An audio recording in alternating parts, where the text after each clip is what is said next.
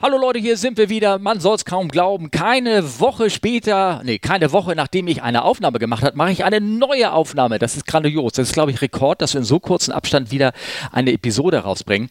Aber das hat natürlich irgendwie, hat natürlich, ähm, ähm, ja, das hat einen Grund. Olli ist heute bei Come Fly With Us Podcast Episode 39 mal wieder nicht dabei, aber er hat wirklich gute Gründe. Bitte also nicht böse sein auf ihn. Äh, dafür habe ich jemand anders mitgebracht, nämlich ähm, Patrick. Äh, Patrick Biedenkap, darf ich eigentlich seinen Namen sagen? Natürlich. Achso, das haben wir wieder gar nicht abgesprochen. Patrick Biedenkap, äh, Biedenkap vom äh, ja, Pilot Patrick Podcast, äh, nee, Podcast nicht, sondern Instagram-Channel, Entschuldigung, und noch diverse andere Channels. Ähm, ich glaube, es kennen ihn viele. Ähm, also hier was sagen die Zahlen, er hat ja unglaublich viele Follower. Und äh, ich habe einfach mal gedacht, Mensch, frag ihn doch mal, wie das denn so aussieht, über die Fliegerei abfragen und wie er zu seinem, zu seinem Job gekommen ist und alles Mögliche. Heute ist der 14. 2020 und wir fangen mal an. Ich halte endlich mal meinen Mund und Patrick darf sich vorstellen. Ja, vielen Dank fürs Einschalten und vielen Dank, Steffen, für deine Anfrage. Ich freue mich sehr, hier im Podcast dabei zu sein. Ja, immer so selbst vorstellen ist immer ein bisschen komisch, finde ich, aber ich mache es jetzt einfach mal. Ja, es gibt Leute, also, die möglicherweise dich noch nicht kennen. So ist es nicht, ne? Ja, genau. Ähm, Patrick, 32 Jahre. Ich lebe in Berlin, ähm, bin mittlerweile Kapitän, fliege seit über zehn Jahren, angefangen in der Fliegerei, habe ich auf dem Privatjet, bin da sechs Jahre die schönen Reichen äh, geflogen. Und ja, vor vier Jahren kam ich dann auf einmal ganz plötzlich zum Bloggen, da ist ja Instagram auch immer so bekannt geworden. Und ich dachte mir so, naja, wenn man schon so einen interessanten Beruf hat, ne? gerade in dieser Privatfliegerei. Man hat ja gar keinen Einblick als Außenstehender. Ich gesagt, okay. Und meine Freunde und Familie wollten immer wissen, was mache ich denn da eigentlich? Ja? Und dann habe ich angefangen, so ein bisschen was zu posten, gerade aus dem Flieger, tolles Catering, ähm, die verschiedenen Privatjet-Loungen und ja, und auf einmal ist es, hatte ein öffentliches, öffentliches Profil und auf einmal fingen die Leute an, da mir zu folgen. Das war sowas von anfangs ein bisschen komisch, sage ich mal, dass auf einmal sich fremde Leute für mich interessieren, aber ich habe dann relativ schnell erkannt, dass das eigentlich ein Markt ist und die Leute mega interessiert sind für, für, die, für die Erlebnisse. Und auch oft, dass mich sehr viele junge Leute anschreiben, und meinen so, ja, ich würde auch gern Pilot werden, wie hast du das denn geschafft? Und dann habe ich mich so in die Lage versetzt, wie ich eigentlich Pilot werden wollte. Und ich hatte niemanden, den ich irgendwie fragen konnte. Und da gab es dann noch kein Social Media, so dass man hätte irgendeinen Piloten anschreiben können und ich sage, hey, weißt du was? Ich starte jetzt einfach mal, ziehe das ein bisschen professioneller auf, mache meine Webseite mit pilotpatrick.com und berichte einfach mal. Und das hat so eingeschlagen, dass ich mittlerweile jetzt nach vier Jahren mit allen Kanälen zusammen über eine Million Follower habe. Und ich finde das mega spannend. Ich weiß nicht, wo die Reise noch hingeht. Mittlerweile, gut, habe ich ja schon sogar mein, mein Buch jetzt rausgebracht. Äh, habe dann irgendwann mal mit YouTube noch angefangen. Ähm, ja, ich, ich finde es einfach schön, weil ich bin ein sehr kreativer Mensch. Ich wollte, hatte eigentlich immer überlegt, Architekt zu werden oder vielleicht auch Autodesigner, was ja total andere Berufe sind. Und aber nicht so glamourös. Ja, was halt genau ist so glamourös. Also ich habe mir das auch immer alles sehr glamourös am Anfang vorgestellt und musste dann ja feststellen, dass es dann teilweise doch nicht so, äh, dass es dann nicht so glamourös ist, mhm. aber egal. Äh, für mich war es dann eher entscheidend, dass ich gemerkt habe, ich möchte mir noch ein zweites Standbein aufbauen, einfach als zusätzliche Absicherung. Äh, man weiß ja nie, ich meine, Pilotenjob, äh, da muss nur irgendwas was medizinisch nicht stimmen oder man fällt da irgendwie ein Jack. Also wir haben ja leider sehr, sehr viele Hürden, die wir immer wieder beschreiten müssen, um unseren Job zu behalten. Dass ich mir gesagt habe, hey, das ist vielleicht ein, ein super Standbein und ich kann halt auch meine kreative Art mehr ausleben als bei meinem Pilotenjob. Wie bist du denn, jetzt fangen wir mal von vorne an, wie bist du denn das überhaupt... Ja schon, war eine ziemlich nee, kurze Nee, es war alles so, wir können aufhören, fertig. nee, alles gut, alles gesagt. Nee, aber das, also, aber das finde ich noch interessant, wie Fliegerei äh, zugekommen, also gehen wir, sagen wir nochmal das mal ganz von Anfang auf, ähm, wie du, ähm, warum bist du denn Pilot geworden? Bestimmt nicht, weil du nachher, äh, oder warum? Ist, ich war, äh, ähm, wie alt warst du da? Äh, ich so? ich habe angefangen mit meiner Pilotenausbildung, da war es 20, also direkt nach meinem Abitur. Und es war eigentlich, also es hört sich ein bisschen blöd an, das war nie mein, äh, mein Traumjob. Mhm. Also das war jetzt nicht so, dass ich so klein war gesagt habe, ich will irgendwann mal Pilot werden. Ich weiß noch, dass ich früher als kleiner Junge mit meinem Opa auf Flugplätzen war und ich war immer so fasziniert vom Fliegen, aber ich habe mir nie gedacht, dass ich irgendwann mal selbst Pilot bin. Das war einfach nur so eine Faszination, die halt da war und das hat sich dann so über die Jahre entwickelt. Mein Vater wollte immer Pilot werden, ja, hatte aber nicht die Mittel. Bei mir genauso. Und, also, also ja, mein also Vater hat sich für mich äh, beworben. Also. Äh, um, so war es eigentlich fast genauso. Ja. Also er hat mich, ich will jetzt sagen, nicht dazu gedrängt, aber mhm. er hat mir immer schon so Signale gegeben, hey, das war immer so mein Traum, hast du, das, hast du nicht Lust, das auch zu machen? Hast du denn, und hast du denn ähm, halt nur mit PPL angefangen oder hast du denn gleich gesagt, Mensch, nee, ich gehe gleich, gleich in the, the, Works, gleich mit äh, CPL oder gleich das ganze gleich, Ding? Gleich äh, volle, volle Kanone. Und zwar habe ich noch einer der letzten Kurse der Intercockpit gemacht. Ah, okay. Das ist ja die, von der, die Flugschule von dieser Tochtergesellschaft ja. von, von Lufthansa gewesen. Ja. Oh, und da ich, bin ich da noch so reingerutscht in diesem einen Kurs. Und das war 17 Monate durchgeacker und hatte dann am Ende halt meine CPL mit dem ATPL Theorie-Credit, aber natürlich ohne Jobzusage. Ne? Dann frage ich dich nachher, wenn wir offline sind, mal, ob du meinen Cousin kennst. Der mich, vielleicht war der zufällig auch, der war auch irgendwie im letzten Kurs irgendwie drin oder irgendwie sowas. Der ja. ist äh, am Ende bei Air Berlin gelandet. Unschöne Geschichte, aber erzähl mal. ja gut, ich hatte es ja. halt, ich hatte es ja. damals äh, bei, bei Lufthansa ja mhm. probiert. Das war natürlich so, das, Probiert jeder? Geber, man sagt, hey, ich will Pilot werden in Deutschland, ich probiere es. Mhm. Und da bin ich äh, leider rausgeflogen. Ach, das muss ja auch nichts, nee, das hat, das hat nichts ich, zu sagen, sage ich immer. Ne? Genau, ich, das habe ich mir nämlich auch gesagt. Und gesagt ey, nur dieser Test, der sagt nicht, ob du in Zukunft Pilot werden kannst oder nicht.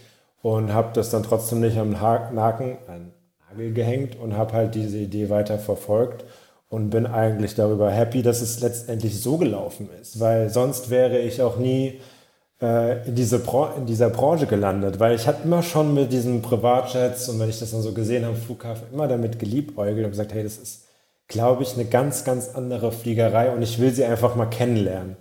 Und äh, wenn ich jetzt bei Lufthansa gestartet wäre, dann wäre ich ja nicht irgendwann, hätte ich nicht irgendwann gesagt, so Leute, äh, war schön mit euch, ich gehe jetzt in die Business Aviation, das macht ja keiner, weißt du? Wir hatten hier schon mal einen Kollegen, der hat auch, äh, auch äh, gibt es eine Folge, ähm, äh, oh Gott, wie heißt die nochmal? Äh, Business, Privatbusiness as usual, as usual oder irgendwie sowas heißt die Folge. Haben mhm. wir auch mit einem äh, Kollegen sozusagen von dir geredet ähm, über Privat, äh, über die, ähm, die, die Fliegerei, also ja. die Privatjet-Fliegerei und er war konkret, ähm, aber oh Gott, ich will ja nicht ausreden, aber er war konkret in der Private Ops zu Hause. Es gibt mhm. ja Non-Commercial und Commercial Ops sozusagen und er genau. war Non-Commercial Ops sozusagen. Okay, also und, Werftfliegerei, sowas. Wie bitte? Werftfliegerei. Also ja, die wo, die, wo die Owner das Flugzeug oder haben. Der, oder privater Betreiber. Genau. privater Betreiber. Mhm. Und da hat er halt so ein bisschen erzählt, ähm, auch, äh, was so Flugdienstzeiten und Regeln und dass sie da nicht existieren und dass einem manchmal da echt einem was aufgebürget wird und sowas. Und mhm. also du kamst aus der ähm, aus der Intercorporate-Schule raus und mhm. hast dich dann wo überall beworben und wo wurdest du, also brauchst keine Namen zu nennen, will ich auch gar nicht, aber äh, wie viele also, Bewerbungen hast du da geschrieben? Durchweg, durch ja. alle, also ich sag mal, europäischer Raum habe ich so viele Bewerbungen rausgeschickt und es mhm. kam, war auch nicht unbedingt die beste Zeit, halt fertig zu werden 2009. Mhm. Und ich habe so viel gemacht. Also Bewerbung geschrieben, ich habe da angerufen. Ich habe mich natürlich auch bei normalen Airlines beworben, klar. Mhm. Äh, einfach wollte zweispurig halt fahren. Und es ist nichts, es hat sich nichts ergeben, dass ich irgendwann mal so frustriert war, das war dann so ein Dreivierteljahr, dass ich zwischenzeitlich sogar bei Hollister, äh, also von Abercrombie in Frankfurt gearbeitet habe, mhm. im, im Laden. Tanzend im Laden. Meine, bitte? Tanzend zu der Musik genau, im Laden, tanzen, die Sachen angeboten. Äh, da war das ja mega gehypt, ja, ja. die Leute haben ja da Schlange gestanden. Ja. Und ich habe da gearbeitet und mir gedacht, so, was machst du eigentlich? Ich will eigentlich fliegen. Ne? Ja. Und dann habe ich gedacht, okay, was, was kannst du noch tun? Ja. Und ähm, dann habe ich mich parallel bei der Uni in Bremen beworben, um diesen ILST-Studiengang zu machen, halt ohne den fliegerischen Teil. Wurde auch genommen, habe gesagt, mega, dann kann ich wenigstens noch studieren. Aber das ist ja trotzdem nicht, was ich will. Und dann kam irgendwann mein Vater auf die Idee, hier, weißt du was, wir gehen einfach jetzt mal zum Messen und stellen dich dann einfach privat, also dass man, dass man sich halt direkt persönlich halt vorstellt. Und dann, siehe da, war ich in Friedrichshafen auf der Aero damals. Mhm und äh, da habe ich dann mein zukünftigen äh, Arbeitgeber bzw. Geschäftsführer kennengelernt und kam dann mit ihm da ins Gespräch. Hatte mich tatsächlich bei der Airline in Berlin auch schon beworben gehabt, mhm. hatten aber abgesagt und ja, dann habe ich mich halt nochmal persönlich vorgestellt und ja. zwei Wochen später hatte ich einen Job und bin nach Farnborough geflogen, um da das Typewriting zu machen.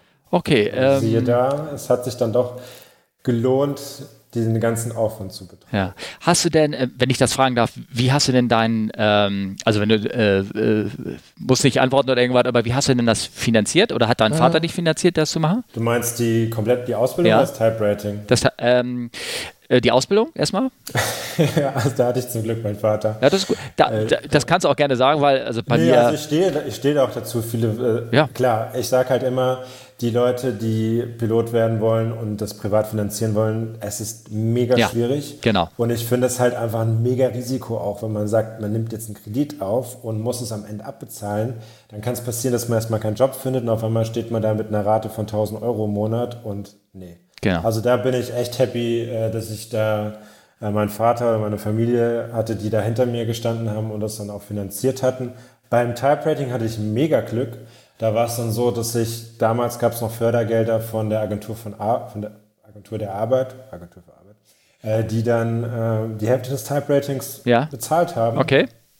Und äh, somit war das dann halt irgendwie statt 20.000 Euro nur noch 10.000 Euro, die ich halt letztendlich dann ertragen musste. Ne? Das es ist halt schon Wahnsinn, was man für Summen zahlen ja. muss, um überhaupt erstmal dorthin zu kommen. Und dann als Co-Pilot verdient man natürlich jetzt auch nicht die, die Welt, gerade in dieser Privatfliegerei. Ich, hab, ich wurde ganz ordentlich, sage ich mal, bezahlt zu den, in, äh, als ich angefangen habe, aber ich habe Kollegen kennengelernt dort und da habe ich gesagt, so, Wahnsinn, da kannst du dich auch bei Rewe hinter die Kasse stellen und und verdienst am Ende noch mehr, ja.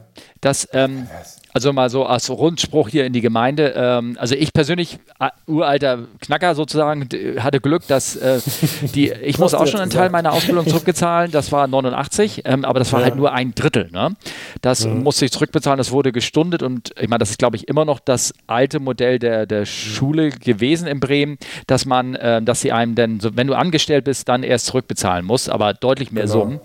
Ja. Ähm, aber das ist mittlerweile oder leider ja irgendwie auch äh, Geschichte. Aber ich hatte, mhm. ich BAföG bekommen, das musste ich zurückbezahlen, also das konnte ich zurückbezahlen. Und mein Vater hat natürlich, ähm, also bei mir Umstände durch leiblichen Vater und äh, biologischen, also hier biologischen und wie heißt er, angeheiratet und Vater und also, also es ist keine Schande zu sagen, also mein Vater hat mich in dem Sinne auch finanziert, dass er mir das Leben in Bremen für zwei Jahre ermöglicht hat, ohne arbeiten zu gehen. Sonst wäre es aber auch nicht geklappt. Ne? Ja, ja. Also das muss man, muss man auch sagen, dass ähm, das alleine zu machen und das, der in einen Kollegen, den wir hier hatten, der bei der Business Jet war, der hatte das irgendwie alles alleine gemacht, finanziert ja. sich und er sagt, das waren, das waren sehr, sehr, sehr harte Jahre. Ne? Das kann ich mir gut vorstellen, aber es ist möglich. Ich sage ja auch mal ja. zu Leuten, wenn du es nicht so schnell machen möchtest, dann fängst du klein an, machst mhm. ein PPL, du kannst nebenbei arbeiten und verdienst dir letztendlich irgendwie deine Lizenz. Klar, der Weg ist dann, dann dauert es länger als zwei Jahre, sondern vielleicht dann, vielleicht dann fünf Jahre irgendwie am Ende. Ähm, aber trotzdem bist du dann dort, wo du, wo du hin willst. Was würdest du denn, also was würdest du denn Leute sagen, die dich heute fragen? Jetzt gerade in Covid-Zeiten. Ich werde ja, ja, ich werde ja so oft gefragt jetzt ja. mittlerweile. Ja. Und ich weiß es nämlich ehrlich wirklich, gesagt auch nicht. Also ich, ich finde es ganz, ganz schlimm. Ja. Ich finde es auch gerade für die Leute schlimm, die jetzt gerade so am Ende der Ausbildung waren. Mhm. Das ist ja dann so fast wie, ich habe die letzten Jahre irgendwie so viel investiert. Mhm. Ähm, ich würde den Leuten sagen, die jetzt so kurz vom Ende sind, versucht es irgendwie noch zu Ende zu kriegen, damit, die, damit das nicht verloren ist, dass ja. man wenigstens die Lizenz hat. Ja und, und dann schaut, dann irgendwie zweigleisig fährt, dass man sagt, man, man sucht weiterhin einen Job. Ich meine, es gibt immer wieder vereinzelt, ich habe jetzt gerade vom Kollegen gehört, der halt gewechselt ist und bei Emirates war äh, als Co-Pilot, hat aber noch nicht mal einen Flug gemacht, weil davor Emirates die ganzen Leute rausgeschmissen hat. Mhm. Äh, der ist jetzt in die Business Aviation als Kapitän auf einen kleinen CJ eingestiegen. Ja, okay. Also die Jobs sind ja irgendwo noch da, halt nur vereinzelt, aber sie sind da. Ähm, aber jetzt eine Ausbildung anzufangen, uh, sehr, sehr schwierig, weil man weiß nicht, wie sich das Ganze noch entwickelt. Am Ende, nach, sagen wir mal, nach zwei Jahren hat sich das so ein bisschen wie, ist es wieder so gleicher Level, wie es vor Corona war. Aber dann sind ja trotzdem noch die Piloten da, die die ganze Zeit nicht geflogen sind, die wieder fliegen wollen. Also ja. am Ende ist es eine schwierige Sache. Ich würde ganz ehrlich hingehen, wenn man den Wunsch hat, jetzt Pilot zu werden, zu sagen, und man hat noch keine Ausbildung oder hat noch nicht studiert, man studiert, macht eine Ausbildung, hat schon mal sein, hat schon mal was in der Hand und wie es dann in vielleicht zwei, drei Jahren aussieht, dann kann man immer noch entscheiden äh, und sagen, hey, ich äh, werde doch Pilot, weil ich war schon immer der Verfechter, der gesagt hat, mein Weg, den ich gemacht habe, ist es sehr abenteuerlich, weil ich habe nichts anderes. Wenn ich meine Lizenz verliere, klar, ich habe mein Social Media Business aufgebaut, was ja. so mein Standbein ist, aber ja. Wenn jemand nur Pilot ist und aus irgendwelchen Gründen seinen Job verliert, dann steht er am Ende mit fast nichts da. Oh, oder macht Podcast. Ist, oder auch einen Podcast. Ja. muss man halt seine 10.000 Euro irgendwie da mit dem Podcast verdienen. Ja, ne? genau. Ja, nee, aber, also, ähm, weißt, also nee, da, du weißt, was ich meine. Ja, meine ich, meine, man, man kann das noch sachlich dazu sagen, dass so eine Lizenz ja auch sieben Jahre, wenn du sie erstmal hast, sieben Jahre als solches gültig ist. Also bevor du da irgendwie großartig irgendwas anderes machst. Also konkret ja. zum Beispiel mein Fall wäre das so, mein Type-Rating läuft jetzt Ende November aus. Ähm, ähm, wir haben äh, mal überlegt, ob wir das irgendwie privat sozusagen noch verlängern. Kostet mich aber irgendwie, also nur wenn wir das mit, mit also gemeinsam mhm. machen mit den Ausbildern bei uns in der Flotte und es wird nur der Simulator bezahlt, sind wir aber immer noch ja. bei 800 Euro pro Nase. Ja, ja. Das ist zwar wenig für so ein 380-Rating ne, am mhm. Ende, aber du kannst letztendlich damit auch nichts, also selbst die Firma kann nämlich damit nicht einsetzen. Das, ne? Also, genau. genau. Das einzige der Vorteil wäre natürlich, dass du am Ende, weil es noch nicht der Aufwand wäre geringer, als wenn man sagt, okay, es ist jetzt über ein Jahr ausgelaufen, dann müsste man ja, glaube ich, nochmal so eine zusätzliche Flugstunde, ne? ne? Müsste ich sowieso, weil so, der Operator, weil das eine ist ja, was in den Lappen drin ist und dann ist richtig. das andere, was der Operator verlangt. Ne? Also genau, dann der, kommt ja noch diese 90-Tage-Regelung hinzu. Ja, ne? die ist drei, drei Starts und Landungen. Die ist, ist schon, schon, lange weg. Das ist schon lange weg, ne? Also von der ja, Seite her. Es ist wirklich, ich sage mal, es ist so ein, es ist so ein krasses Debakel, was jetzt alle, was jetzt hier passiert. Und ich hätte auch nie gedacht, dass das irgendwie so weit kommt, aber das zeigt mir halt wieder, wie, wie zerbrechlich doch alles ist. Ja, ja. Ähm, mhm. aber wir wollen ja auch über das Positive reden. Also mit anderen Ja, also ich bin ja Du sehr, bist also angefangen positiv, bei dieser Business Jet. War das denn, ähm, das gehen wir, ich, mich interessiert ja auch, wie auch die, die Schnelligkeit deiner Karriere. Also von dem mhm. anderen Kollegen, der hat erzählt, er hat relativ wenig Stunden äh, geflogen mhm. in dieser äh, Private Ops oder Non-Commercial mhm. Ops, das heißt als Owner-Pilot. Ähm, ja. Du hast wesentlich mehr Stunden geflogen, ne? Ähm, weiß ich, ich, bin du, du weißt ja, verschiedenen, ich bin bei zwei verschiedenen äh, okay. Charterunternehmen geflogen. Okay. Der erste war zwar Charter, aber wir sind trotzdem immer nur die Stammkunden geflogen. Deswegen bin ich da gar nicht mal so viel geflogen. Und dann habe ich den Arbeitgeber nochmal gewechselt nach vier Jahren auf dem, bin aber den gleichen Jet weiterhin geflogen. Und da war es dann so, dass dort viel, viel mehr Flüge verkauft worden sind, sodass wir auch, dass ich da locker auf meine 500, 550 Stunden im Jahr gekommen bin, was für Private oder Charter Operation schon sehr, sehr viel ist. Das glaube ich, das glaube ich. Äh, davor waren es vielleicht nur so 300, 350. Da hatte ich teilweise einen Monat, da saß ich zu Hause in Berlin und hatte Standby. Ja. Weil. Oh, jetzt bist du äh, gerade, jetzt bist du wieder da. Äh, genau, also ich, in Berlin war es dann so bei dem Unternehmen, ja. da habe ich mal einen Monat zu Hause gesessen ja. und war kein Flug, weil die eine Maschine in der Werft war ja. und auf, die andere, auf der anderen Maschine, die war besetzt, so dass ich die ganze Zeit im Standby war und das war für mich die Hölle, gerade so in den Anfangsjahren. Ich wollte die ganze Zeit fliegen und durfte halt nicht. Und, äh, und ich glaube, man wird ja auch nach Stunden bezahlt, ne? Äh, tatsächlich nicht. Oh, also okay. bei, der, bei der Private Ops bei beiden Arbeitgebern war es so, dass es ein fixes Gehalt gab, mhm. egal wie viel man geflogen ist und abhängig davon, wie viel man, ähm, klar, dieser Verpflegungsmehraufwand, Spesen waren natürlich. Okay. War denn der, der zweite Arbeitgeber sowas? Es gibt ja so, so ähm, die haben, wie du schon sagtest, Flieger mhm. in der Private Ops und die verschalten sowas wie, ich glaube, Netjets oder sowas gibt es, ne? Genau, so muss man sich das vorstellen. Genau, also okay. da sind meistens Owner, die beziehungsweise Investoren, die ja. diese Flugzeuge kaufen, mhm. aber gar nicht unbedingt mit diesen Flugzeugen fliegen, sondern es nur als Investment sehen. Und dann sind wir wirklich hin zum Kunst geflogen, die jetzt gar nicht unbedingt mit der Airline spezifisch buchen, sondern es geht ja immer über alles im Broker. Der sagt dann, er ist dann Broker und ist dann mit so und so vielen Airlines connected und sucht dann den besten Deal für seine Kunden halt. Okay, alles klar. Okay, ja, das kann ich verstehen. So, und dann. Business. Und wie lange ja. warst du da? Ähm, insgesamt bin ich Business Chat sechs Jahre, also fast sieben Jahre sogar geflogen. Okay. Und dann hast du dich halt äh, woanders beworben und dort dann als Kapitän dann auch hochgearbeitet, ne? Oder? Ganz ehrlich, ich war, äh, war mega happy und ich, mit, der, mit der Business Aviation, ich fand das auch total spannend und ähm, habe mir immer auch klar den Wunsch gehabt, was Größeres zu fliegen, weil ja. die Citation XLS ist schon sehr klein, das ist ein, tolles, ein toller Flieger, aber ich dachte so, mal ein bisschen länger fliegen, vielleicht auch mal über einen Teich fliegen vielleicht ähm, ja einfach von der Größe ein bisschen was, ne, wo dann immer eine Stewardess dabei ist, mal andere Ziele, weil man hat ja doch mit dem kleinen Jet dann immer so die gleichen Destinations. Und da kam schon so ein bisschen der Wunsch auf. Nur in so einem kleinen Unternehmen ist es natürlich sehr schwierig aufzusteigen, weil ja. es ist sehr, mit sehr viel Kunden, mit sehr viel Kosten verbunden, gerade auf ein neues Muster zu, geschult zu werden. Und dann nehmen sie natürlich lieber externe Leute, die schon mit dem Typewriting kommen oder ja. das vorab bezahlen als dass sie jemanden von unten nach oben graden. Ja. Also das ist, ein, ist leider in der Business Aviation dann doch so.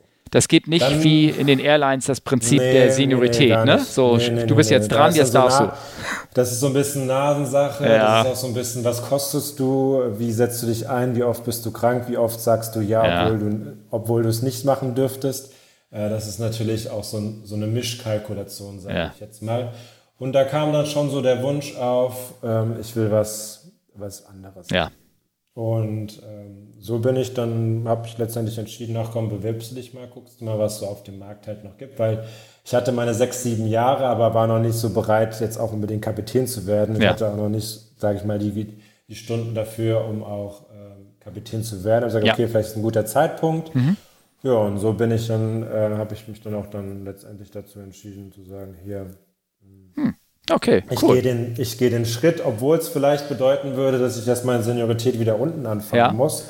Aber siehe da, es ging dann letztendlich so schnell, dass gab es eine Stellenausschreibung, ähm, auf die ich mich als Kapitän beworben habe. Da war ich dann ungefähr zwei, zweieinhalb Jahre, nee, nee zwei Jahre gerade mal im Betrieb. Warst du denn bei dem anderen auch schon Kapitän, bei den, bei den Nee, nee, da war ich noch weiterhin Co-Pilot. Okay, okay. Es war ja mein Wunsch, Kapitän zu werden, ah. aber es war ja keine, keine ja, Aussichten. Ich war einfach auch noch zu jung. Ich war halt mit meinen, wie alt war ich da? Äh, 27, glaube genau, 27 mhm. ungefähr. Als ich da, es war einfach, es ist halt, es ist eine schwierige Geschichte, weil wenn man schon so hochkarätige Gäste fliegt und dann kommt halt so ein Jungspund, der dann der Kapitän ist und vielleicht ist dann noch der Co-Pilot älter als man selbst, das, da vertrauen die Leute einem. Das hört sich jetzt komisch an, auch wenn ich dann die ich Erfahrung hier hatte, weiß aber das ist ganz das genau ist von der Rede ist. Es ist halt nochmal was anderes als bei der Linie, wo man jetzt die Gäste ja nicht unbedingt gleich den Piloten sehen. Dort ist es ja so, dass der Kapitän ja die, die Gäste immer abholt. Ja. Und da ist es halt, ich habe noch ein bisschen Jahre gebraucht. Ich sah halt auch immer extrem jung aus und das war halt dann so, sage ich mal. Deswegen war es gut, dass ich gewechselt bin. Ich habe dann zwei Jahre, noch mal zweieinhalb Jahre bin ich dann weiter Linie geflogen, habe dann meine Stunden gemacht und hatte genau dann die Voraussetzung, um halt Kapitän zu werden. Und ja, siehe da, es hat dann zack, geklappt. Es war halt der Bedarf da und bin dann sozusagen zum richtigen Zeitpunkt am richtigen Ort gewesen. Das sage ich auch immer so. In der Fliegerei ja. ist da ja immer noch so ein bisschen Timing das, und Glück dabei. Genau, also Timing, Glück, ähm, die richtigen Leute kennen, Netzwerk muss stimmen, ähm, mhm. äh, können muss auch stimmen, so ist es nicht. Also man wird jetzt nicht Kapitän nur, weil man äh, die ILS nee, besser klar. fliegt oder irgendwas. Also das nee, nicht, nee. ne? Aber, aber das Klar, es gab ja auch ein Assessment im ja. Simulator ja. und äh, da musste man sich natürlich auch beweisen und da kam nicht jeder weiter. Also um was den, die, das Alter des Kapitäns, also ich ging mit 32 in das Kapitänstraining bei uns, ähm, mhm. nach elf Jahren sozusagen und das war... Ja, das äh, also für heute, wenn, die, wenn ich das den Kollegen erzähle, die, gut, die, die, würden mich, die würden mich gleich teeren und federn sozusagen. Ähm, ähm, als ich angefangen hat, äh, war eine riesige Wachstumsphase. Ich habe ja angefangen 89 und da hieß es dann, äh, in sechs Jahren seid ihr Kapitän. Also ausgehend mhm. von den Zahlen. Also da war das, mhm. sah das Rasen. Und es gab solche Phasen in der Firma bei uns, wo man wirklich nach sechs, sieben, acht Jahren äh, Kapitän wurde.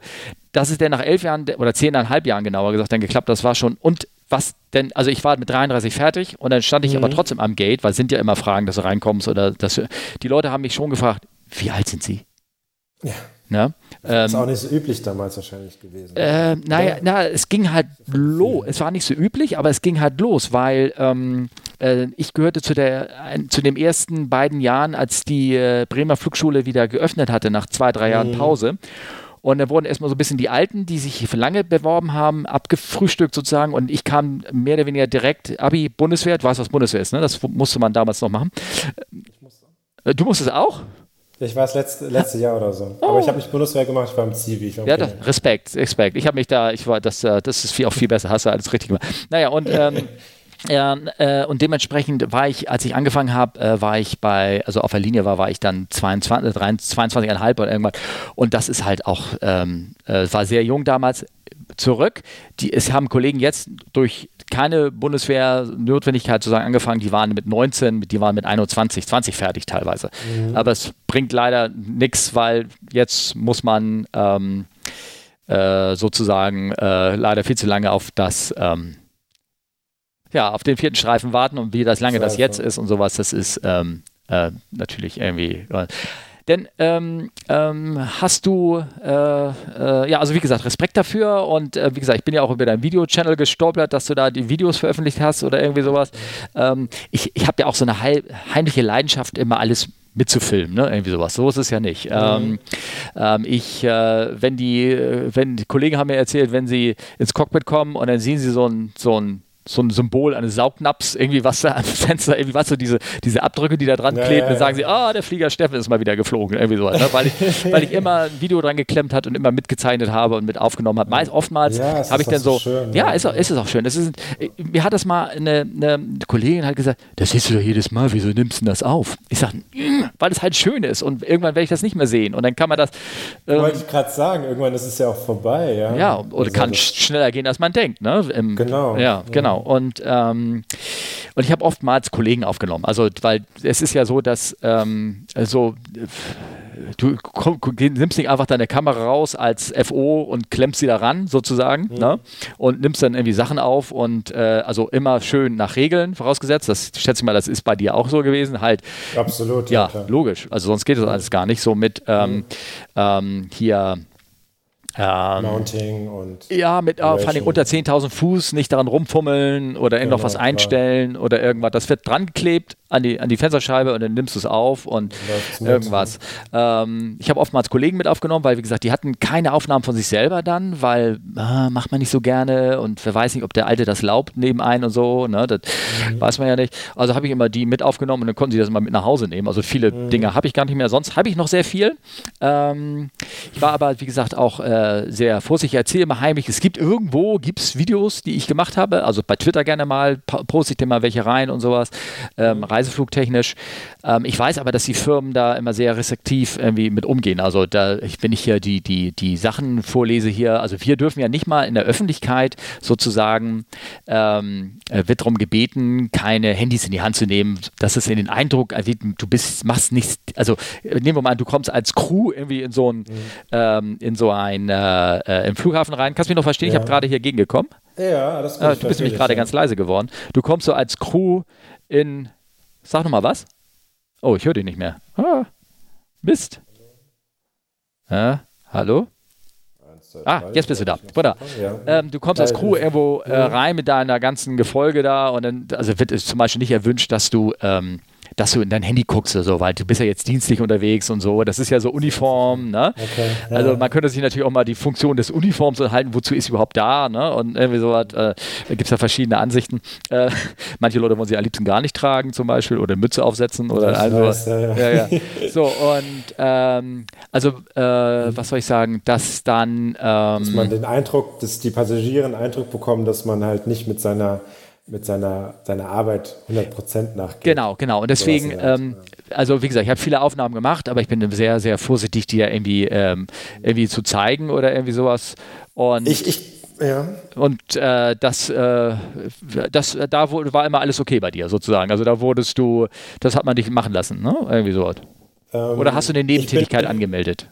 Dafür? Ja, ja klar, ich habe natürlich okay. schon vornherein eine Nebentätigkeit ja. mhm. angemeldet und auch alles mir schriftlich geben lassen. Wir haben, wir haben die ganzen Parameter, Guidelines und so weiter halt vorher auch äh, besprochen, äh, damit es halt zu kein, keine Missverständnisse kommen, cool. wie du schon gesagt hast. Ja. Ich, äh, als Co-Pilot ist es dann auch immer noch mal so eine, sage ich mal, eine Hemmschwelle, auch wenn man den Kapitän jetzt nicht kennt, zu sagen, hey, ich würde gerne hier beim Anflug die GoPro dahin bringen, ja. also anklemmen und so weiter.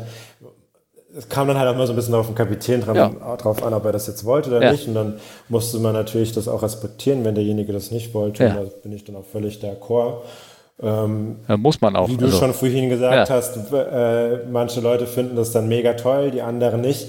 Für mich ist es halt so, ich mache es ja auch für mich, mhm. weil ganz ehrlich, irgendwann ist die Zeit gekommen, dann fliegt man halt nicht mehr und dann hat man halt immer noch mal schöne Aufnahmen plus äh, dass ich ja gerade die Leute so mitnehmen möchte auf meine Reise und Flüge. Es ist ja Sei denn, man fliegt Privatjet, wo man noch ins Cockpit kann oder sich noch ins Cockpit reinsetzen kann als Passagier und mitgucken kann, was die Piloten da machen. Mittlerweile ist es ja so ein Hochsicherheitsgefängnis ja. da vorne, oh, sage ja. ich mal. Ja.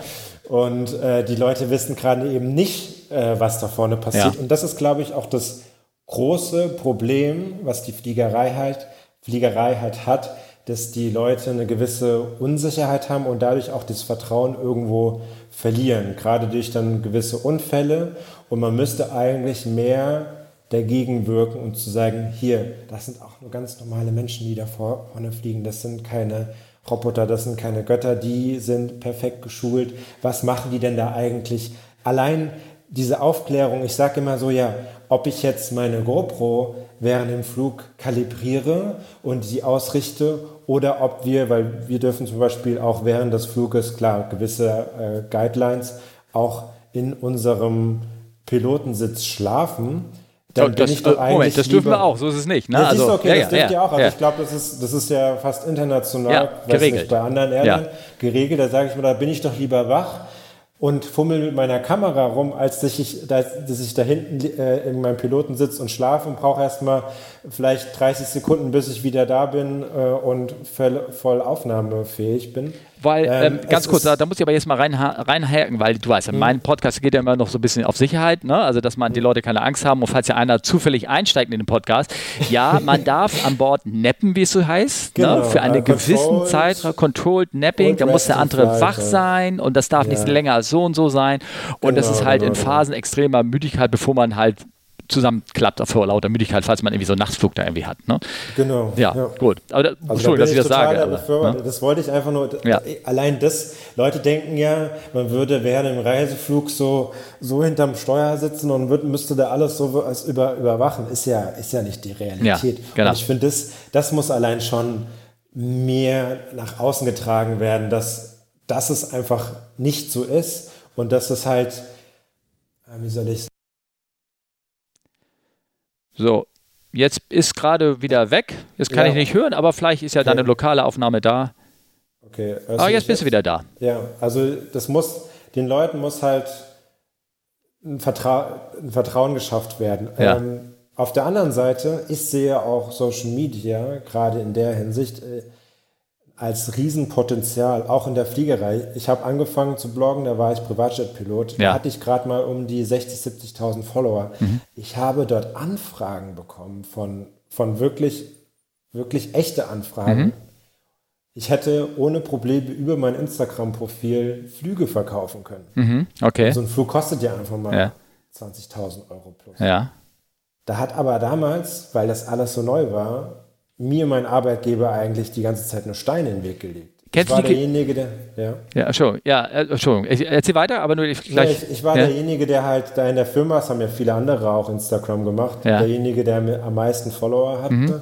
Und da wurde dann aber ich immer angerufen und gefragt, so, was, was mache ich denn da auf meinem Social Media Kanal? Und dann, und da habe ich nichts Dramatisches gemacht. Ich habe mal ein Cockpitbild gepostet, ich habe mich mal vor einen Flieger gestellt, also da war nichts mit großen Aufnahmen, wie ich jetzt fliege und so weiter. Da hatte ich damals noch keine GoPro, aber trotzdem kamen schon die Anrufe. Und Vielleicht war es einfach nur rasiert und die anderen nicht. Äh, also es war halt ähm, leider so, dass sie das halt nicht gemerkt haben, was für ein Potenzial da eigentlich ja. drin steckt. Äh, heutzutage ist es so, dass sie selbst irgendwann mal gemerkt haben, oh, wir müssen jetzt auch mal mit Instagram was machen, weil das ist ja doch ganz gut. Und als ich dann mal erzählt habe, wie viel Anfragen ich eigentlich bekommen habe, die aber nie weitergeleitet habe, weil ich mir gedacht habe, warum soll ich die mir jetzt weiterleiten, wenn die mir schon so, ja. so viel Ärger bereiten?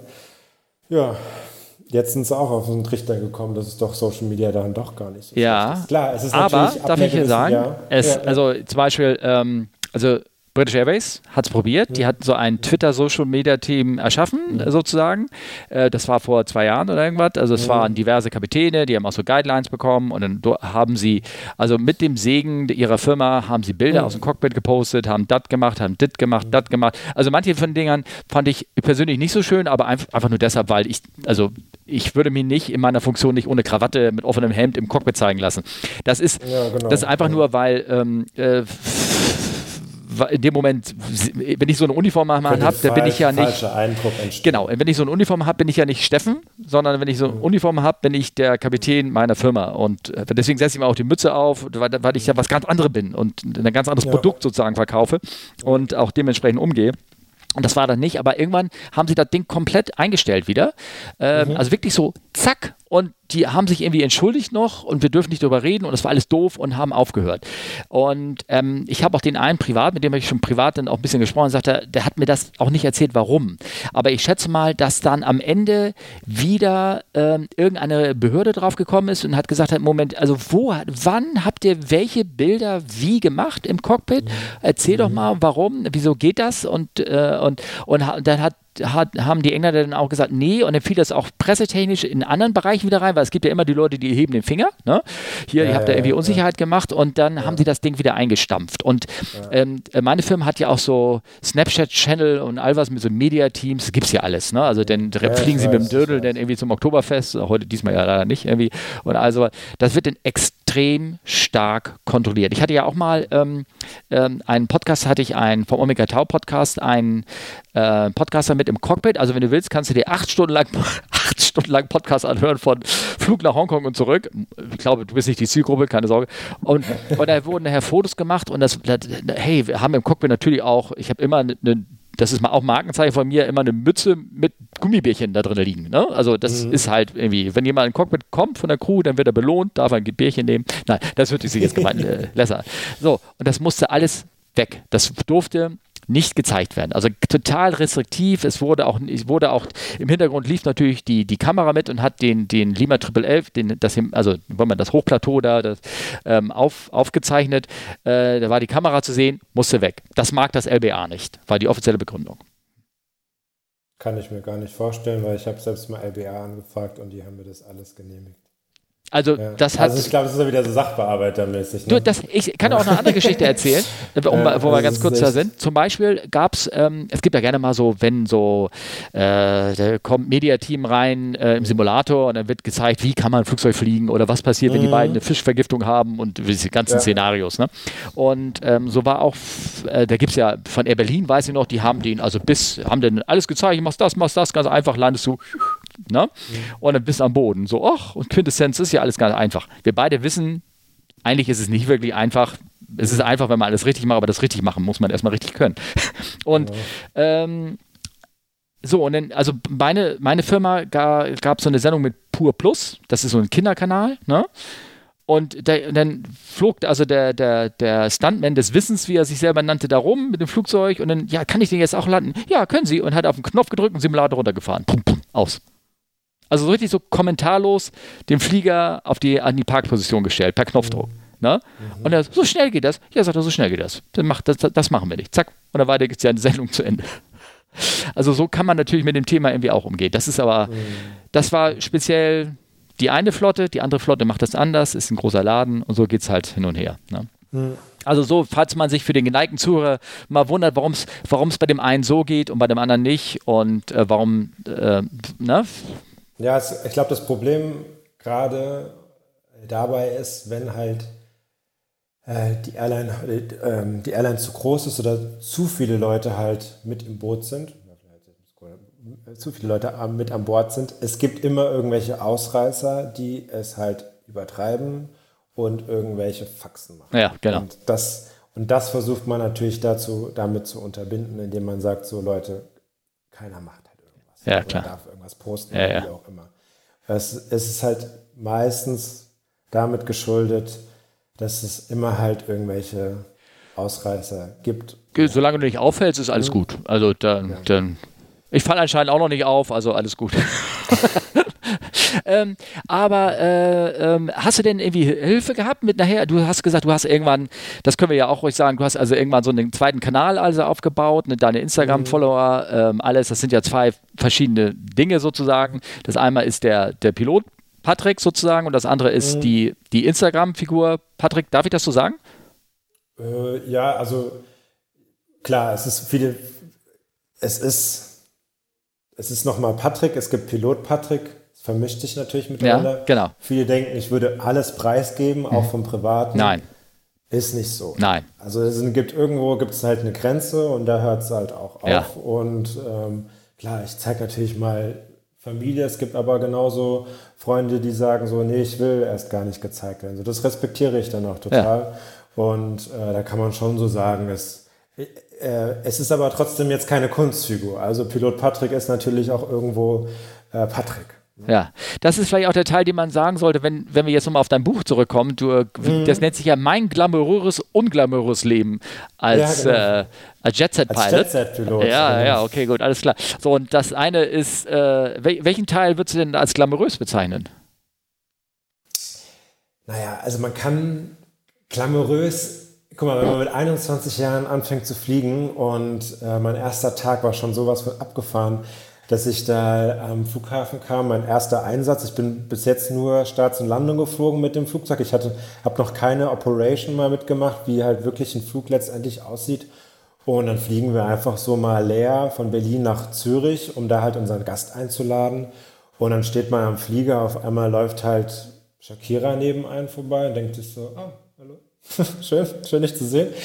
Äh, dann kommt das Catering angefangen, angefahren, das irgendwie doppelt so viel wie dein, dein Bruttolohn im Monat ja. kostet. Ja. Äh, dann kommen dann die Champagnerflaschen und dann kommt halt die, der Gast halt irgendwie zwei Stunden zu spät. Gut, da sind wir wieder bei unklamorös. Ja. Ähm, dann sitzt man halt warten nicht im Flieger, sondern sitzt man halt in der, in der Lounge und äh, trinkt noch so sein Espresso, bevor es dann irgendwie losgeht. Und dann fliegt man einfach vielleicht einen Flug irgendwie nach Warschau und ist dann da im Fünf-Sterne-Hotel für zwei Tage untergebracht und das Leben ist halt ziemlich hart. Fünf-Sterne-Hotel. Also, das ist. Wir hatten tatsächlich, also äh, gerade so in der Anfangszeit, als ich geflogen bin, als äh, Geld noch keine Rolex gespielt hat, äh, wirklich teilweise die, die krassesten Hotels okay. Abgestiegen sind. Ja. Also das war dann auch oft so, dass wir der Kunde gesagt hat, hey, ich will gar nicht, dass ihr woanders sondern ich möchte, dass ihr auch unmittelbar bei mir auch in dem Hotel übernachtet, damit ihr irgendwie halt gleich verfügbar seid. Und das natürlich dann halt ein mega ist. Wir hatten auch Kunden, die selbst ein Hotel vor Ort besessen haben und deswegen haben wir natürlich in sein Hotel. Okay. Jetzt bist du dummerweise gerade weg. Hat er wahrscheinlich wieder äh, irgendwas ist, auf einmal ist es still, leise und komisch. Ja. Ich habe nichts, ich hab nichts, ich hab nichts anderes. Oh, jetzt bin ich, glaube ich, leise. Ich höre dich wieder. Alles gut. Ähm, soll ich noch mal kurz was wiederholen? Äh, du bist, in, ah, hatte dich in das Hotel einquartiert, in dem das, was den, den Kunden auch hörte. Ne? Genau. Und dann war das natürlich kein Drei-Sterne-Motel. Ja. Okay, also bei uns. Aber äh, es, es, gab halt auch die ganz krassen, unglamourösen Seiten des, ja. des Jobs. Ne? Also gerade so das Warten, man wartet eigentlich mehr als man fliegt, äh, was halt manchmal sehr anstrengend sein kann. Dann hat man natürlich das an Sommertagen, wenn man da vier, fünf Flex geflogen ist und dann eigentlich, eigentlich nur noch tot ist und man ins Hotel möchte, ist es nicht so, dass man einfach die Cockpit-Tür zuschließt und das war's dann für den Tag. Nee, dann hieß es erstmal putzen und putzen war dann für die Crew da. Und wenn man halt keine Stewardess an Bord hatte, dann hieß es Copilot putzt halt mal und dazu gehört halt auch die Toilette. Und dann ist das oh. halt dann schon doch. War das nicht auch mal ein Steward oder was immer eine Stewardess? War das, also ich sage immer so, ich habe zwar, ich zwar nur ein Gehalt bekommen ja. als Co-Pilot, aber äh, den, den Stewardessen-Job oder Steward-Job habe ich auch noch nebenbei ja, übernommen. Ne? Okay. Also wenn halt keine Stewardess dabei war, dann war man derjenige, der nach hinten gegangen ist und gefragt hat, ist, ist alles in Ordnung, kann ich irgendwie essen oder zu trinken anbieten? Nee, aber nee, was mich auf gab es auch männliche Flugbegleiter? Nee, gar nicht. Der, gar Komisch, nicht. ne? Das ist fand schon. Ich, fand ich tatsächlich ja. äh, sehr schade, aber es, es bedingt halt auch dadurch, dass wir eigentlich eher männliche Kunden an Bord hatten, die natürlich eher lieber eine Frau gesehen haben, halt, als jetzt halt einen Mann hinten an Bord. Äh, wir hatten auch, das ist wirklich ganz pervers, wir hatten einen Owner-Flieger, der hat der wirklich, kam der und hat dann wie so ein Casting gemacht. Dann haben sich zehn Mädels vorgestellt und dann hat er auf die, auf die, mit dem Finger auf die gezeigt, die jetzt zum Probefliegen kommen durften. Und das waren natürlich immer nur die Megagranaten, die jetzt vielleicht nicht unbedingt arbeiten konnten, aber ja. Hauptsache sie sahen halt irgendwie gut aus. Ja. Oh. Also es ist schon ja. in der Branche. Ich sehe dein Gesicht, ja, das, Sex, das Sex, fällt ja auch nicht so. Ne? Ja, ja. Sex Sales. Nee, ja. also es hat mir in dieser Fliegerei war es dann teilweise doch, ich schreibe das auch in meinem Buch, äh, war es oft schon so ein bisschen so eine Cowboy-Mentalität. Es war, es sind oft sehr sexistische Sprüche halt im Cockpit gefallen. Mhm. Es war dann teilweise auch schwulenfeindlich, äh, wo ich mir gesagt habe, warum wird überhaupt sowas angesprochen im Cockpit? Weil mhm. ich möchte auch hier jetzt keine Diskussion während Flug starten, ja. weil das gehört sich einfach nee. nicht. Aber trotzdem, manche wissen gar nicht, was sie letztendlich mit solchen Aussagen dann auch bei einer Crew oder beim Co-Pilot letztendlich halt bewirken können. Ja. Dass man sich vielleicht dann verschließt und vielleicht was Wichtiges nicht mitteilt. Und äh, das hat mich teilweise schon sehr, sehr traurig gemacht und ähm, habe gemerkt, dass es doch noch Probleme leider. Ja, du, also wir haben bei uns natürlich auch Schule, Kapitäne und Co-Piloten, das ist völlig normal, ne? Und äh, die erzählen manchmal auch, ne, wie, sie, wie schwer sie sich tun in dieser, also noch schwerer als die Frauen, als dieser, also noch als Frauen im Cockpit äh, in dieser Männerdomain da zurechtzukommen ist.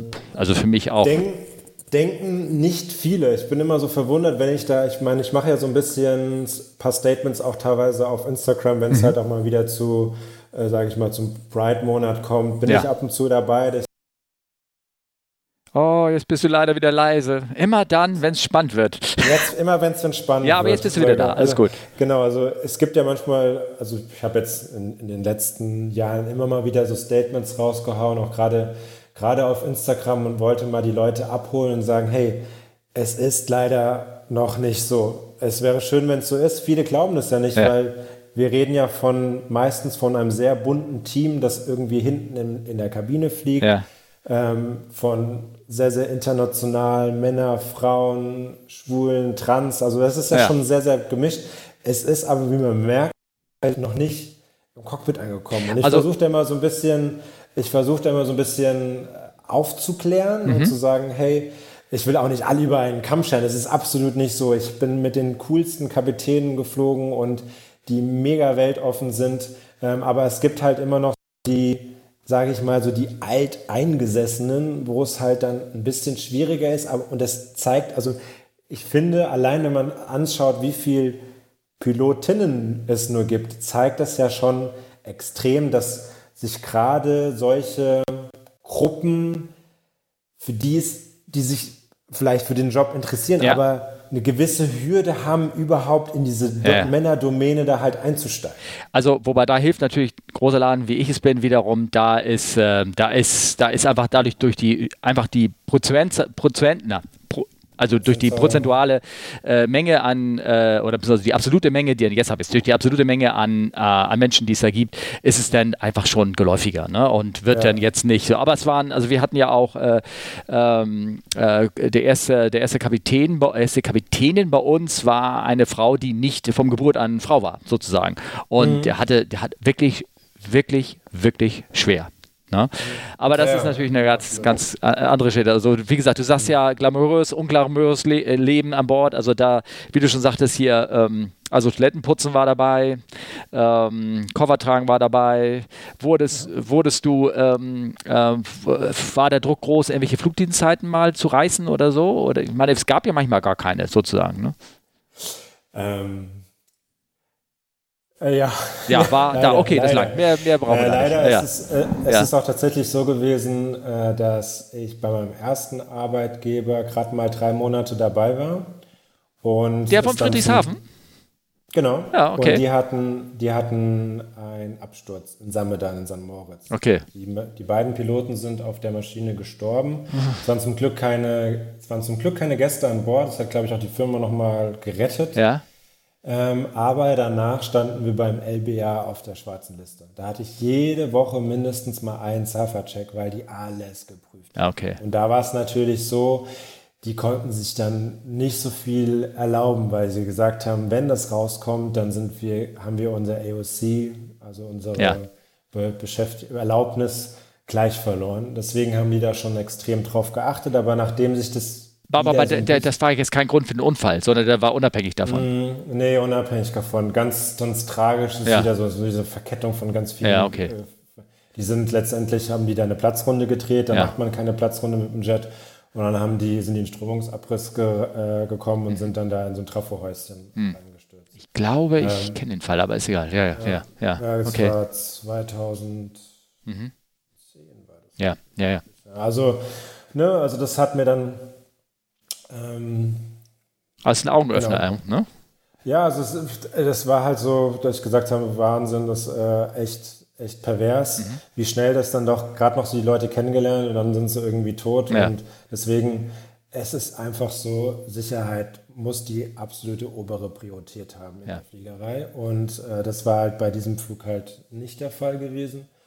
Und ähm, klar, und dann ja, es ja, und dann kommt natürlich das, äh, klar, dann kommt das Screening und, nee, gut, aber das ist ja schön ja. zu wissen, dass, ähm, weil also die Businesspflegerei steht ja so ein bisschen in Verruf manchmal, ne? Es, ja? es ist leider so. Ja. Und ich habe auch immer, wenn ich dann Anruf bekommen habe, ja, kannst du noch? Und, hm, hm. hm. Mhm. Die Sache ist die, man muss halt diesen, diesen Gratwanderung zwischen Ja und Nein finden, weil wenn man immer Nein sagt, dann ist man auch irgendwann weg, ja. sage ich jetzt mal so ganz hart. Äh, aber wenn man immer Ja sagt, ist auch das Problem, letztendlich ist es ja seine eigene Lizenz. Wenn mhm. irgendwas passiert, dann kommt das LBA und sagt ja, Herr Biesenkamp, was haben Sie denn da gemacht? Ja. Die Firma sagt dann so, wir wollten gar nicht, dass der fliegt. Ja, ja. Die, die, nehmen sich dann direkt raus. Ja, dann bist du derjenige, der dann mit deiner, mit deiner Lizenz dann da ähm, deine Lizenz vielleicht am Ende noch verlierst. Deswegen. Also wobei ähm, die, ähm, man muss zwar selber als, als ähm, ähm, Crew, also als Pilot, bist du brauchst du eine gültige Lizenz. Also du musst dafür sorgen, dass deine Lizenz gültig ist, auch bei uns aber ähm, ähm, die äh, Firma ist dafür angehalten, das zu überprüfen, dass auch die genau. Sachen richtig ist. Also die Firma steht da irgendwie mit dabei, ne, irgendwie sowas. Ja, cool. Also in deinem Buch lesen wir also das Glamouröse, auch das Unglamouröse. Ich will ja auch gar nicht irgendwie großartig davon erzählen. Ähm, du, äh, du hast in einem anderen Podcast mal gesagt, dass du eigentlich, äh, dass man da, psch, dass man darüber nichts erzählt. Aber so ein bisschen kommt, kann, erzählst du da doch was darüber? Mhm. Also sind so ein paar okay. Anekdoten. Ich habe ja. so die besten Anekdoten. Aber ohne Namen. Äh, ohne Namen, ja. wobei es ist, äh, wir haben das alles äh, gerichtlich prüfen lassen oh. sogar. Ich hatte ja einen Anwalt bei meinem Verlag dabei und mhm. der hat das überprüft. Es gibt eine ganz tolle Anekdote mit, dem, mit einem hochkarätigen Politiker mhm. und äh, es ist immer die Frage, inwieweit, das ist ja, wäre ja genauso, als würde jetzt zum Beispiel der Hotelangestellte irgendwas erzählen. Ja. Oh, jetzt bist du gerade wieder ja. weg. Man, jetzt man bist du wieder ja da. Beispiel, man darf ja. ja. auch zum Beispiel, es könnte jetzt auch jemand hingehen und sagen, über mich einfach ein Buch schreiben. Das ist ja gar kein Problem, solange man halt jemanden nicht anfeindet oder ins rechte Licht, äh, ins, ins falsche Licht, ins rechte, ins falsche Licht oder halt beleidigt oder irgendwelche Unwahrheiten erzählt, darf man dann doch immer noch äh, Geschichten erzählen. Und ja. das haben wir auch alles prüfen lassen, äh, bin ich auch ziemlich happy darüber mhm. ähm, und haben uns da halt letztendlich abgesichert, weil es ist dann doch so, wäre halt die, die Geschichte wäre halt doch nicht so spannend, wenn ja. ich das halt dann nicht sagen dürfte. Okay. Weißt du, wenn ich am Ende sage, ja, das ist ein Politiker, der heißt so wie eine Wodka-Marke, ja. Ja. dann kann man das ja auch eins und eins zusammenzählen. Dann kann ich auch gleich den Namen sagen. Den hatte ich übrigens an Bord, das kann ich erzählen. Der ah, Rapport, ja. der kam, Gorbatschow kam mal rein genau, und, ja. ne, und der hat, der hat mir die, also kam rein, mir hingestellt, natürlich mich begrüßt, schön mit Mütze und all sowas.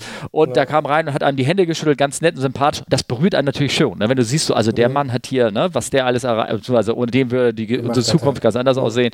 Also das, so ein paar Geschichten können wir erzählen, aber also wir können auch die Namen nennen, wie gesagt, manchmal, weil, weil ähm, also du hast ja eben jetzt nicht von Gorbatschow geredet, nur für unsere Zuhörer hier, sondern von irgendjemand anderen. Und, müsste dein Buch rausfinden. Ja, müsste, genau, müsste ein Buch rausfinden. Ähm, ähm, ist da, äh, hast eine Frage noch ganz fachlicher Natur, weil also die, für diesen Instagram-Channel, da wird ja sehr viel gemacht, sehr viel Marketing, sehr viel Videoschnitt und sowas, da hast, da holst du dir Hilfe, richtig? Mm, also vieles mache ich ja noch so selbst, habe ich mir auch alles selbst beigebracht, so mit, mit Schneiden, Bearbeiten der Fotos und so weiter. Mhm. Aber wenn es zum Beispiel um längere Videos geht, da habe ich tatsächlich eine Agentur hinter mir, die dann halt die ganzen Videoschnipsel von mir bekommt und ich schreibe denen so ein kleines Storybuch und die schneiden das letztendlich dann äh, zusammen. Da muss ich eines korrigieren. Mega viel Arbeit. Ja, klar. Weil ich habe gerade ein Bild von dir gesehen, irgendwie Tag der deutschen Einheit, da stehst du unter so einem Flugzeug und das Flugzeug ist äh, mit, mit der deutschen Flagge unten bemalt. Ja, ne? Das geht ja. nicht. Das ist mich ein 380er und wenn ich, wenn ich mich darunter stellen würde, müsste ich so gebückt stehen. Ne? Also, weil das, das ist ganz niedrig. Also, ähm, ja. da müssen sie noch ein bisschen dran arbeiten. Also, wer immer das Bild da gemacht hat, vielleicht warst du es auch, das passt nicht. Ne? So. Ich habe aber da drunter gestanden. Aber du Wie kannst nicht du so. Zwei Meter oder was? Äh, nein, ich aber bin nicht so, ich bin 1,6. Ich, ich habe ja relativ nach dem Fahrgestell gestanden. Ne? Da geht ja auch wieder so, es geht ja so ein bisschen hoch. Ja, aber das Bild ist reingegangen. Also, du bist ja, du bist ja, du bist ja nur doppelt so groß wie ein Reifen dort. Also guck, musst du aber nee, an. Ist aber, also ich habe wirklich nichts eigentlich, bis auf die Farben habe ich eigentlich nichts, äh, nichts gedreht. Ah, oder vielleicht, oh gut, also ich bin 1,80, also ich, ich muss da so stehen.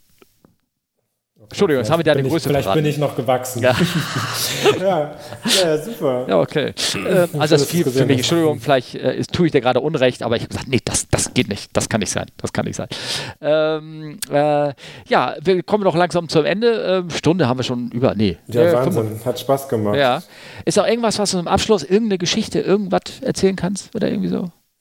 Nein, ich will nochmal vielleicht so eine positive Message rausschicken. Mhm. Ich glaube, viele, ich meine, die, die aktuelle Lage ist ja für niemanden einfach und gerade für Leute, die irgendwie in der Reisebranche sind oder in der, in der Linie unterwegs sind und jetzt vielleicht so wie du oder auch ähm, andere vielleicht im Moment nicht fliegen und auch diese Ungewissheit da ist. Ich glaube, es ist einfach extrem äh, schmerzlich und auch diese, genau diese Ungewissheit, ich glaube, das ist so das, was die meisten wahrscheinlich auch äh, plagt und auch diese Sorgen. Ich finde, es ist immer ganz wichtig, da optimistisch zu bleiben. Das hört sich immer so total einfach an, aber das gibt einem oder gibt mir Energie und ich finde, es ist immer auch ganz wichtig, auch wenn das noch so schlimm ist. Also ich habe so viel, sage ich das mal auf Deutsch, so viel Scheiße durchgemacht, ja. auch gerade in meinen Anfangjahren als ja. Pilot. Aber am Ende habe ich dann doch gemerkt, hey, es hat sich irgendwie letztendlich alles gefügt. Ich will jetzt nicht von Schicksal sprechen, aber es kam dann doch, wie es irgendwie kommen sollte und musste. Und ähm, musste. versuche da, ja, ja, ich weiß, also ja. ich, ich, guck mal, allein dieser LH-Test, ich war ja. damals so am Boden zerschüttert, ja. dass ich es nicht geschafft habe. Am Ende war es vielleicht was Gutes, weil sonst wäre ich nie in diese Privatfliegerei gekommen. Ich hätte vielleicht nie ein Buch geschrieben. Ja, okay. Also ne, so baut sich das ja dann irgendwie auf. Und ich versuche eigentlich immer, auch wenn es noch so negativ alles im Moment, dann doch irgendwie das Positive zu sehen. Okay, alles klar. Gut, sehr schön.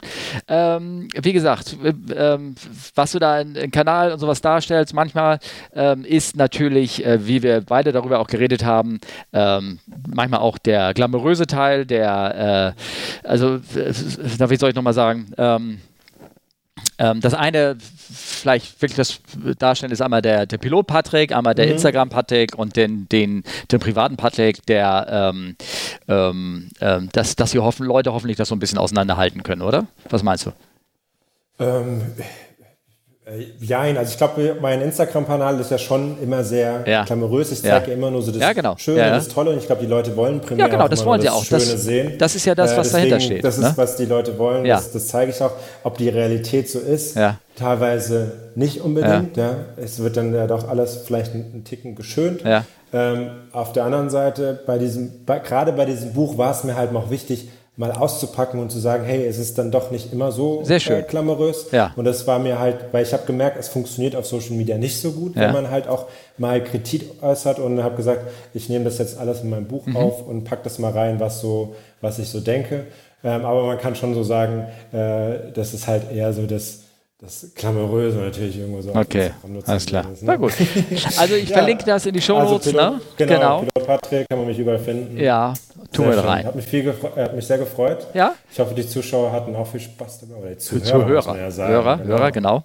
Und ja, ich denke schon. Und äh, dann danke, dass du da warst. Und äh, ja, danke viel dir. Erfolg und alles Gute. Happy sozusagen. Landings. Ja, genau. Tschüss. Ciao.